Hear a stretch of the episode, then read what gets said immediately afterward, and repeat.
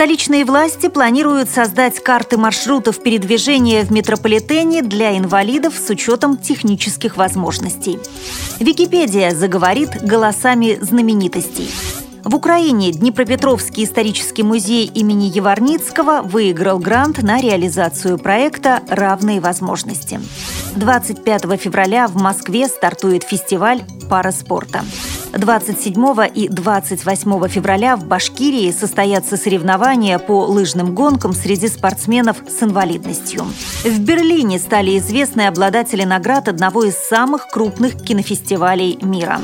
Далее об этом подробнее в студии Наталья Гумаюнова. Здравствуйте!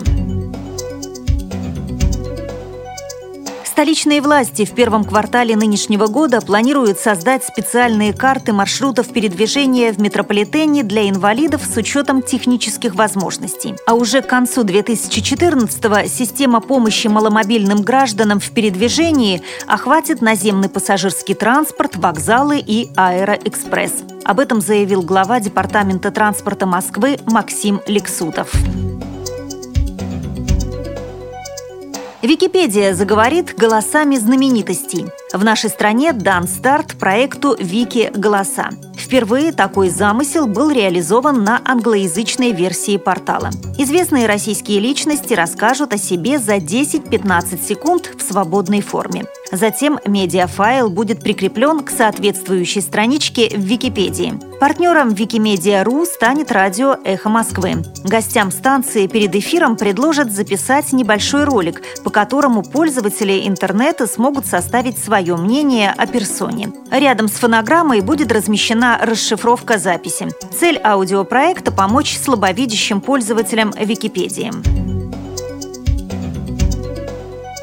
В Украине Днепропетровский исторический музей имени Еварницкого выиграл грант на реализацию проекта «Равные возможности». В этом году в музее появится выставка экспонатов, которую посетители смогут пощупать. Об этом рассказала кандидат исторических наук Валентина Бекетова. Также, по словам замдиректора музея, все желающие смогут услышать голос доисторического животного, например, мамонта, и даже ощутить его запах.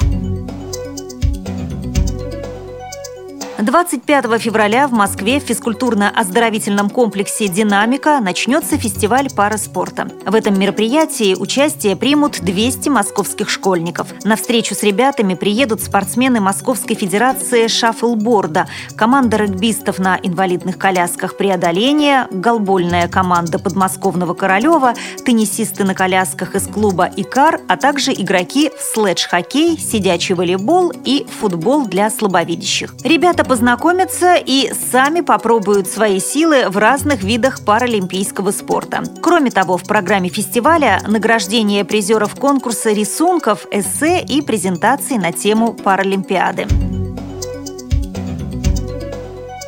27-28 февраля в Башкирии в Кумертау состоятся соревнования по лыжным гонкам среди спортсменов с инвалидностью. В состязаниях смогут принять участие все желающие – слабослышащие, слабовидящие, люди с поражением опорно-двигательного аппарата и другими заболеваниями. Возраст участников от 12 до 60 лет.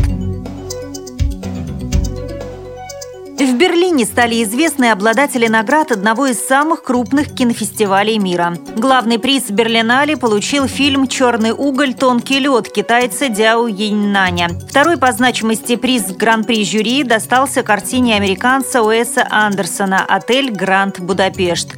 Серебряный медведь за выдающиеся художественные достижения вручили китайцу Лоу Е за фильм «Массаж вслепую» об отношениях внутри артели слепых массажистов.